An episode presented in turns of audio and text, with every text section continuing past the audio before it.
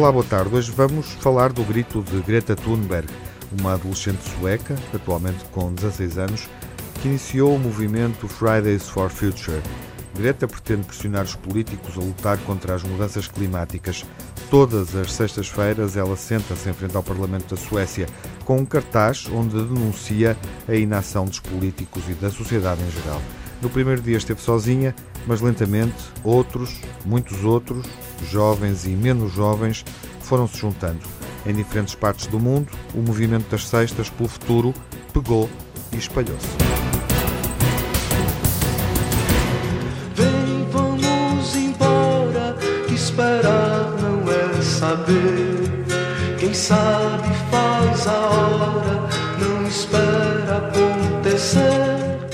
A reflexão em torno do gesto de Greta Thunberg é embalada por este verso de Geraldo Vandré. Manuel Pinto é professor na Universidade do Minho e nosso convidado. Olá, Manuel. Olá, Tiago. Qual é o significado uh, e o alcance de atos isolados como este, mas que também mobilizam uh, outros ativistas? Eu creio que é da maior relevância. É evidente que nós corremos sempre o risco de fazer eh, fazer de um gesto destes uh, uma heroína, uma heroína que, que nasce, que cresce, que se projeta no, no, no firmamento, digamos assim, dos, das estrelas pop, não é? Mas uh, eu creio que o, o a, a, mensagem que ela lançou uh, adquiriu já um tal vigor e uma tal autonomia, independentemente do, dela, da, da criadora, digamos assim, da geradora da ideia, que uh, nós estamos diante de um fenómeno uh, de grande alcance e que começa já a dar alguns resultados. Começa a dar alguns resultados. Uhum. Quais resultados? Por exemplo, o Parlamento Britânico, na semana passada, no meio da barafunda em que se tornou o Brexit, teve a lucidez, um gesto, uma centelha de lucidez, que foi, de alguma forma, declarar a questão ambiental um motivo de emergência, portanto, a emergência climática à volta, e foi motivado pela, pela paralisação de vários pontos estratégicos de Londres, desencadeado pelo movimento uh, Rebellion Extinction. Uhum. Mas não estamos aqui, neste caso de Greta Thunberg, a assistir eh, a alguém, à iniciativa de alguém que se coloca em bicos de pés quando há todo um contexto, já uma mobilização global, uma série de iniciativas, uh, inclusive processos, por exemplo, recuando dentro desta linha de ação, processos contra os Estados uh, desencadeados por jovens.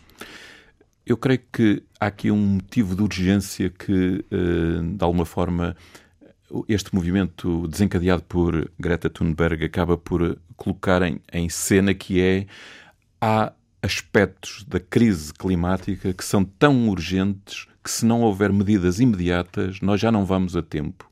E, de resto acaba de sair uh, nestes dias, digamos, das Nações Unidas um, panorama absolutamente uh, terrível, não é? Relativamente ao desaparecimento a curto prazo de milhares de espécies vegetais e animais que só vêm adensar e agravar o panorama, digamos assim, que está presente na, na contestação estudantil da greve às aulas, que tem sido o aspecto mais visível. Uhum, mais visível, nomeadamente durante este ano, já aconteceu, vai voltar a acontecer, eh, ou seja, estamos perante um movimento que não exige apenas medidas de, de cosmética, não é? que faz um apelo claro à ação concreta.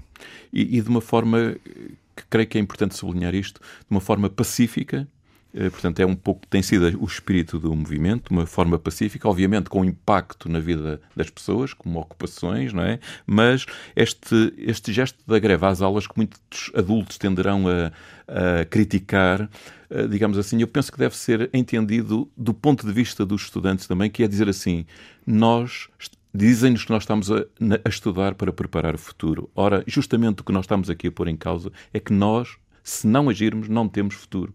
Bem, podemos uhum. estar a estudar, uh, digamos, uh, na escola. E é um pouco isto que, provocatoriamente, Greta uh, Thunberg tem colocado, não é? Não nos venham com conversa, nós estamos fartos de conversa. Uhum, não corre o risco, ou não, não, estes movimentos não correm o risco de serem um, engolidos pela voragem dos acontecimentos uh, e pelo, pela forma instantânea uh, como comunicamos hoje?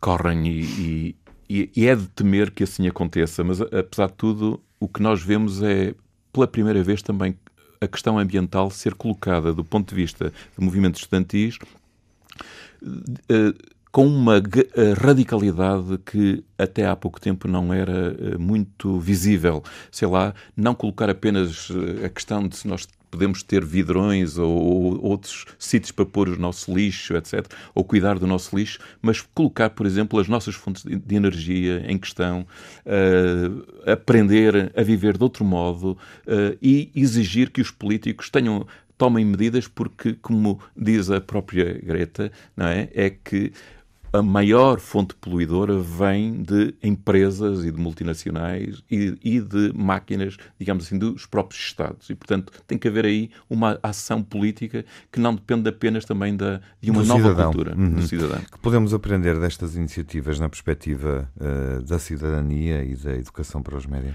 Eu creio que é fundamental, se a literacia mediática não tiver a ver com isto, não tem a ver com a vida. E, portanto, eu creio que, primeiro, os médias são uma fonte fundamental para comunicar o que está a passar e provavelmente o que se vai passar. Uh, podemos aprender, digamos assim, a ler também o modo como os médias assumem estas causas ou não, uh, ou pelo menos como a retratam, como a representam na, na, nos seus noticiários, uh, como é que dão voz aos, aos miúdos. Eu penso que é importante este aspecto, não é? Dar voz aos miúdos, uma vez que eles, ao contrário do que, do que nós muitas vezes tendemos a fazer crer, eles não estão aí passivos e, e desinteressados do que se passa.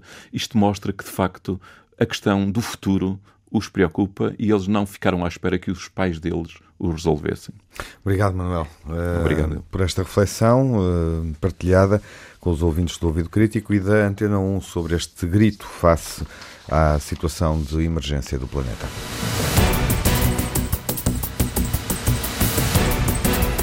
O Clube de Cinema 8 e meio da Escola Secundária Essa de Queiroz, na Póvoa de Varzim, acaba de lançar o concurso de vídeo escolar 8,5, que já vai na 13ª edição. O concurso tem o apoio da Câmara Municipal da Póvoa e do Ministério da Educação. Está aberto à participação de todos os estudantes do ensino secundário português. Mais informações no sítio do clube. Basta pesquisar por Clube 8,5.